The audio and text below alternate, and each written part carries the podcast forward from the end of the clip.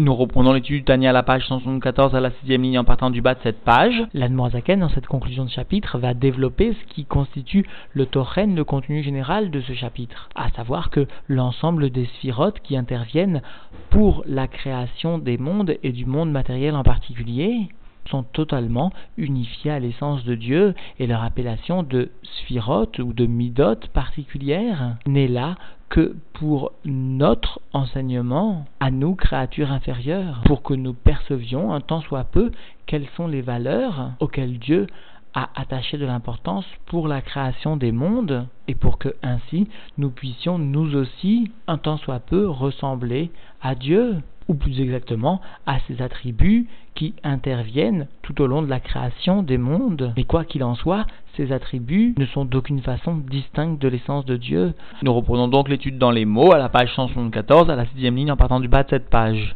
Alderer Machal, comme par exemple, à propos bien sûr des sphirotes que Dieu fait émaner de lui, conformément aux écrits de Zohar précités, afin que Dieu conduise les mondes par ses sphirotes et afin que Dieu se cache au sein de ces sphirotes.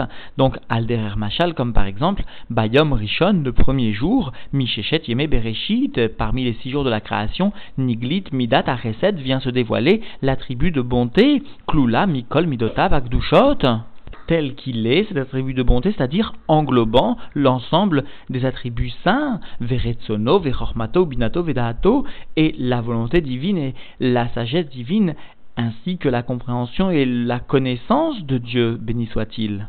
Mais l'Ubashin, bas, qui viennent s'habiller justement au sein de cet attribut de Récède. C'est-à-dire qu'ici, la Noirzaken vient bien nous apprendre que l'attribut de Resed, tel qu'il est défini par le Zohar comme étant un des dix tikkunim, un des dix vêtements de la création, ou un des dix arrangements, tel qu'il appartient donc au monde de tikkun, eh bien cet attribut de Resed englobe en lui, contient en lui non seulement l'ensemble des autres midotes, mais même la volonté divine et même l'ensemble des mourines Ubaraba est Aor, Bemaamar Yeior, et par cela, par cet attribut de Chesed, est créée la lumière, et cela par la parole que soit la lumière. Parce que, par définition, la lumière est bien l'émanation de la bonté.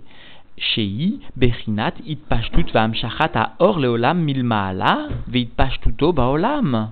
Par ce Mahamar, par cette parole du premier jour de la création, intervient donc le niveau de la diffusion et de la descente de la lumière pour le monde à partir d'en haut et sa diffusion au sein du monde, misof aolam ve'ad sofo, d'une extrémité du monde à l'autre extrémité du monde, ou motamo de la fin du monde jusqu'à sa fin. Et cela constitue bien chez Iberinat Midat Chesed, cela constitue bien le niveau de l'attribut de bonté parce que l'attribut de bonté est bien une diffusion, est bien un dévoilement. Cette diffusion, ce dévoilement est d'autant plus important qu'il appartient à la sainteté, et en l'occurrence, lorsqu'il s'agit d'un attribut de Dieu lui-même, cette diffusion est illimitée, elle émane de l'essence de Dieu et elle vient jusqu'à la limitation la plus grande au sein du monde. Rak mipne mimidat seulement parce que cet attribut de recette de bonté englobe aussi l'attribut de sévérité, et cela parce que l'ensemble des midot et des sirotes du monde de Hatzilut sont marqués par la itkalelut, parce qu'il s'agit bien justement du monde de Tikkun, la reine, Loaya, Ruchnik et Or, Shelmaala, Mamash. C'est pourquoi cette lumière, qui sous-entendu va être formée à partir de l'attribut de bonté, n'est pas spirituelle comme la lumière d'en haut, vraiment. C'est-à-dire que s'il n'y avait pas justement cette itkalelut de l'attribut de sévérité au sein de l'attribut de bonté, alors la bonté infinie de Dieu ferait descendre la lumière telle qu'elle est en haut jusqu'en bas. Vegam nitlabesh baolamazé. Et aussi, s'il n'y avait pas cette Itkalelut, alors il n'y aurait pas sous-entendu cet habillement de cette lumière au sein de ce monde-ci matériel qui est dans un niveau de Gvul, de limitation et de fin, de finition ou encore de fonction. Parce que la fonction détermine toujours la limite d'utilisation à quelques degrés que cela puisse s'exprimer. Chez l'air Tavku Shana, et la Noirzaken nous rapporte donc ce langage de l'Agmara Chagiga, qui nous enseigne bien qu'il existe une distance limitée entre la terre et les cieux, à savoir donc 500 ans de la terre Meharetz l'Erakia ou Mimizrach les Maharav, de la terre jusqu'aux cieux ou de l'est jusqu'à l'ouest. Et le Rabbi Rachab avait expliqué précédemment que de la Terre jusqu'au Soleil, il existe quatre firmaments. Cela nous donne une idée très approximative de ce que peut représenter Tavkuv Shana. Il s'agit d'une distance très grande, mais quoi qu'il en soit, très limitée. Et justement, s'il n'y avait pas eu une Itkalelut de Gvura dans Resed, alors il n'y aurait pas eu ces limitations au sein du monde, parce que le Resed est marqué par une toute bli akbala, par une diffusion sans aucune limite. Vechen bayom sheni, et de la même façon, le deuxième jour, sous-entendu parmi les six jours de la création, niglit midat gvura, se dévoile l'attribut de sévérité, c'est-à-dire klula mishar midot, cet attribut de sévérité tel qu'il est, englobant les autres attributs, Veretsono, Verroulé, et même la volonté de Dieu, etc. Sous-entendu la Chorma, la Bina, le Date de Dieu qui viennent s'habiller au sein de cette sévérité. Ubara, Ba, Arakia, Bemamar, Yehi, Rakia, Betor Amaim, Vaïm, Avdil, Ben Maïm, Lemaïm. Et Dieu, par cela, est venu créer, sous-entendu par cet attribut de sévérité, le cieux, et cela par la phrase, par le Mahamar, que soit le cieux Yihirakia, et cela du sein des eaux. Alors il y a eu une séparation entre l'eau et l'eau, entre les eaux d'en haut et les eaux d'en bas, parce que justement l'attribut de sévérité vient marquer une séparation. Shei, Berina, Tzimtzum ou Cette séparation au sein des cieux est bien du niveau de la contraction et de la sévérité. Et cela va permettre les Halim, Maïm, Aelionim, Aruchnaïm, Mimaïm, Atartonim.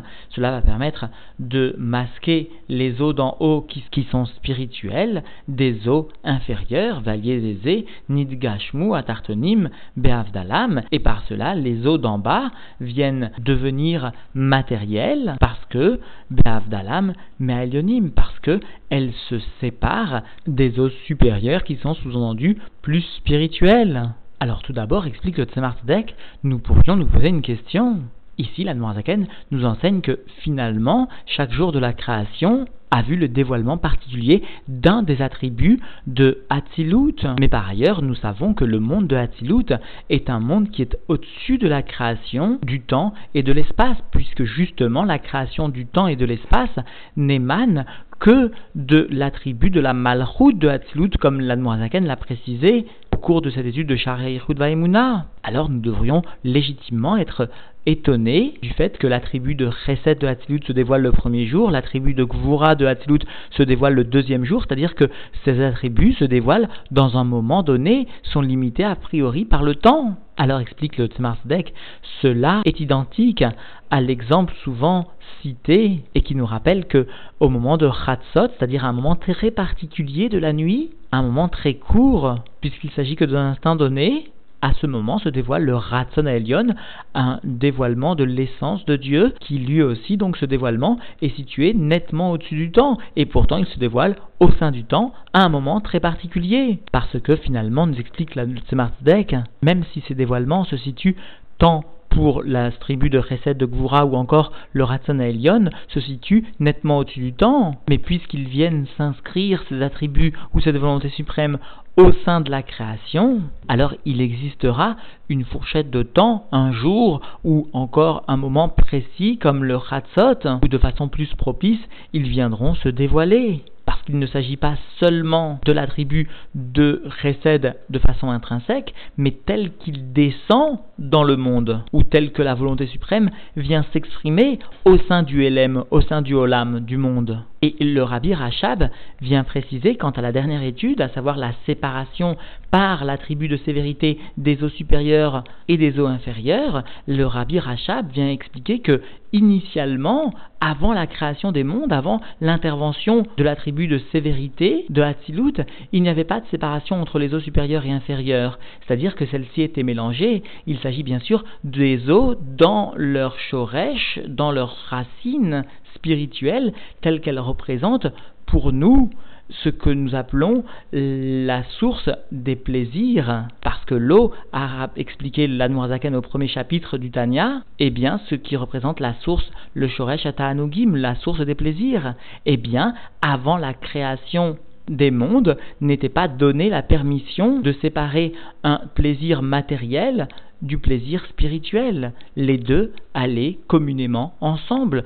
Seulement la création est intervenue et par cet attribut de sévérité de Hatzilut, la possibilité a été donnée au sein du monde de tirer un profit, un plaisir, un ta'anoug matériel sans que celui-ci soit associé à un plaisir spirituel. Il s'agit d'une chute énorme, d'une descente qu'il n'est pas possible de décrire et qui concrètement se traduit par le fait que même un juif peut dans ce monde-ci avoir un plaisir matériel sans que celui-ci soit associé à un plaisir spirituel relatif à Dieu. Et cette possibilité avant la création du monde tel que nous le connaissons n'avait jamais été donnée jusqu'alors. Et le Rabbi Rachab, d'ailleurs, explique que toutes ces notions que nous voyons au sein du Tanya et qui sont relatives à la création des mondes ou du monde peuvent aussi se rapporter à l'individu, à l'homme dans sa création elle-même. Nous devons bien comprendre cela et nous pouvons illustrer cette notion très rapidement en citant par exemple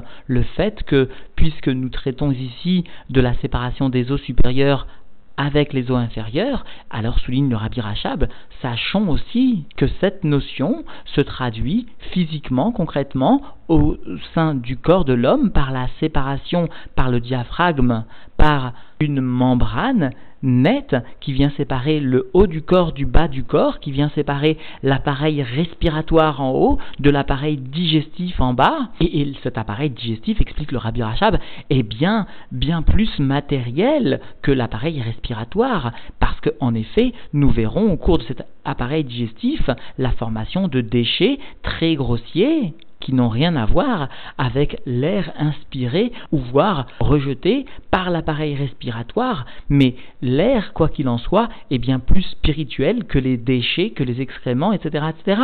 Et ces notions ne peuvent pas être une approximation parce que l'homme, l'individu, voit sa formation être une descente concrète, matérielle de la création du monde. Quoi qu'il en soit, nous reprenons l'étude au sein des mots. Umida précède Kaloul, Ba, et l'attribut donc de bonté est englobé au sein de cet attribut de sévérité qui Olam précède Ibané parce que le monde est construit à partir sur l'élément grâce à l'attribut de bonté.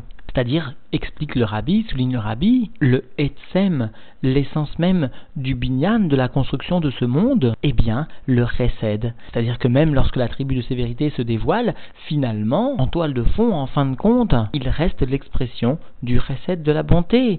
Et la vient expliquer et détailler ce par quoi ce chesed se dévoile chez Akol Kedeshetiré, à Yevasha, Ve'adam Alea, la Avod et Hashem.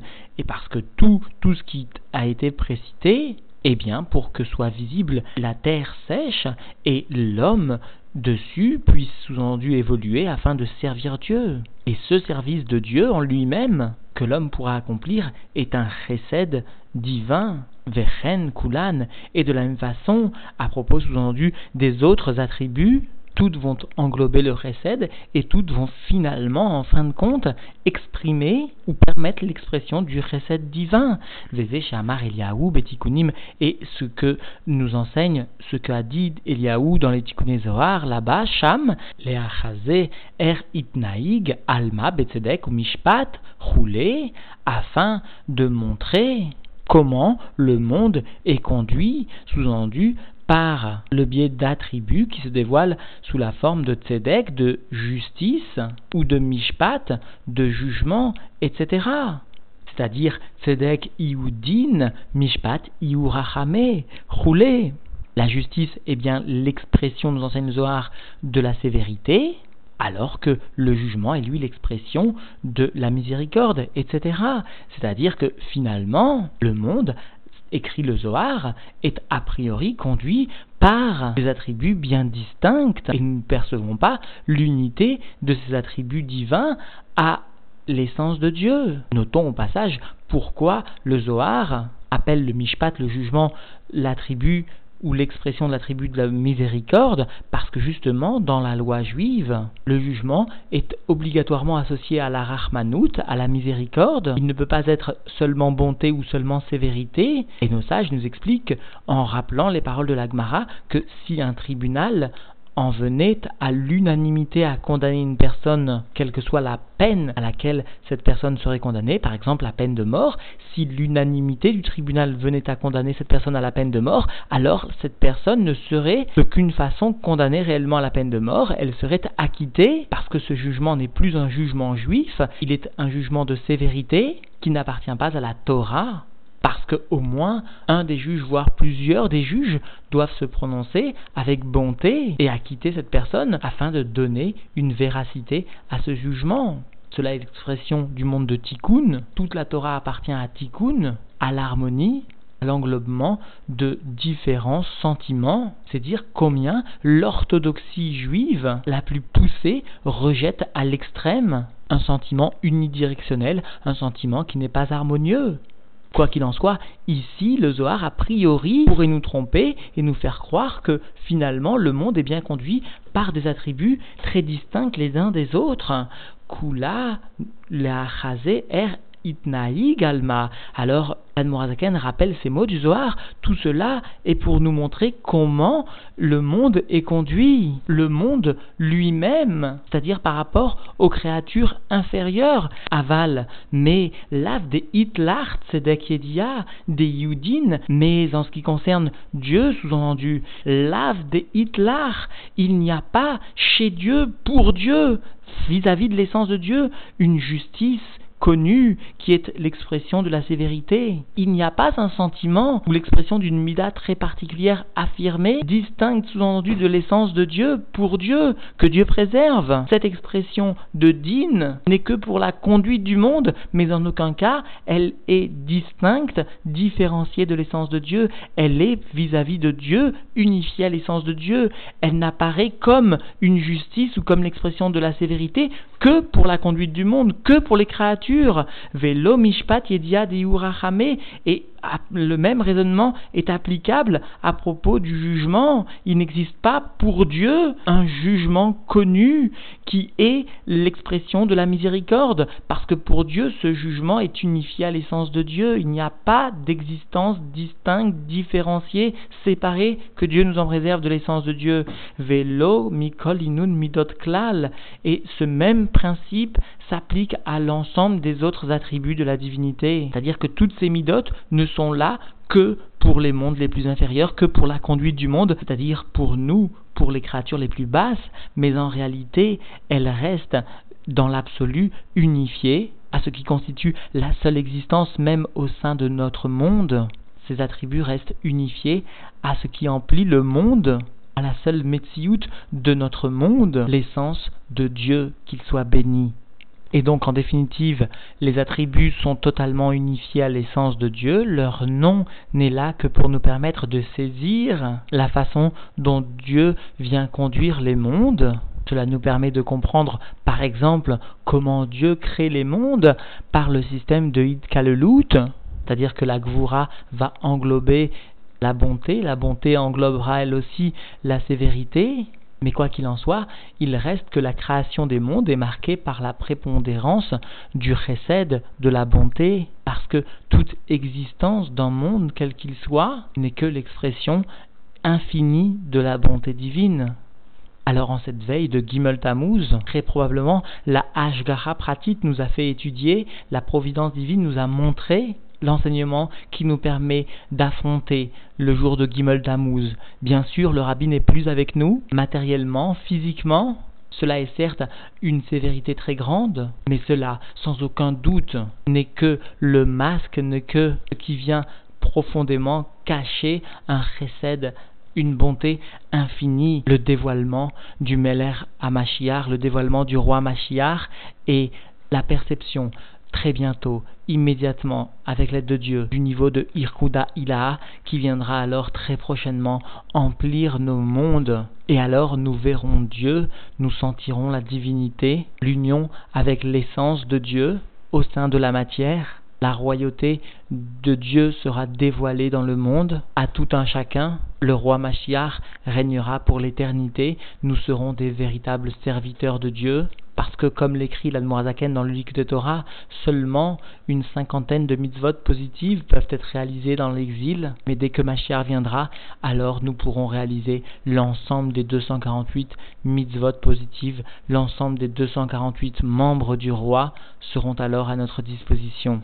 Alors concrètement, en pratique, que chacun réalise un effort plus grand encore que ce qu'il aurait pu escompter réaliser, parce que l'effort pour servir Dieu est en soi un tahlit, est en soi une finalité.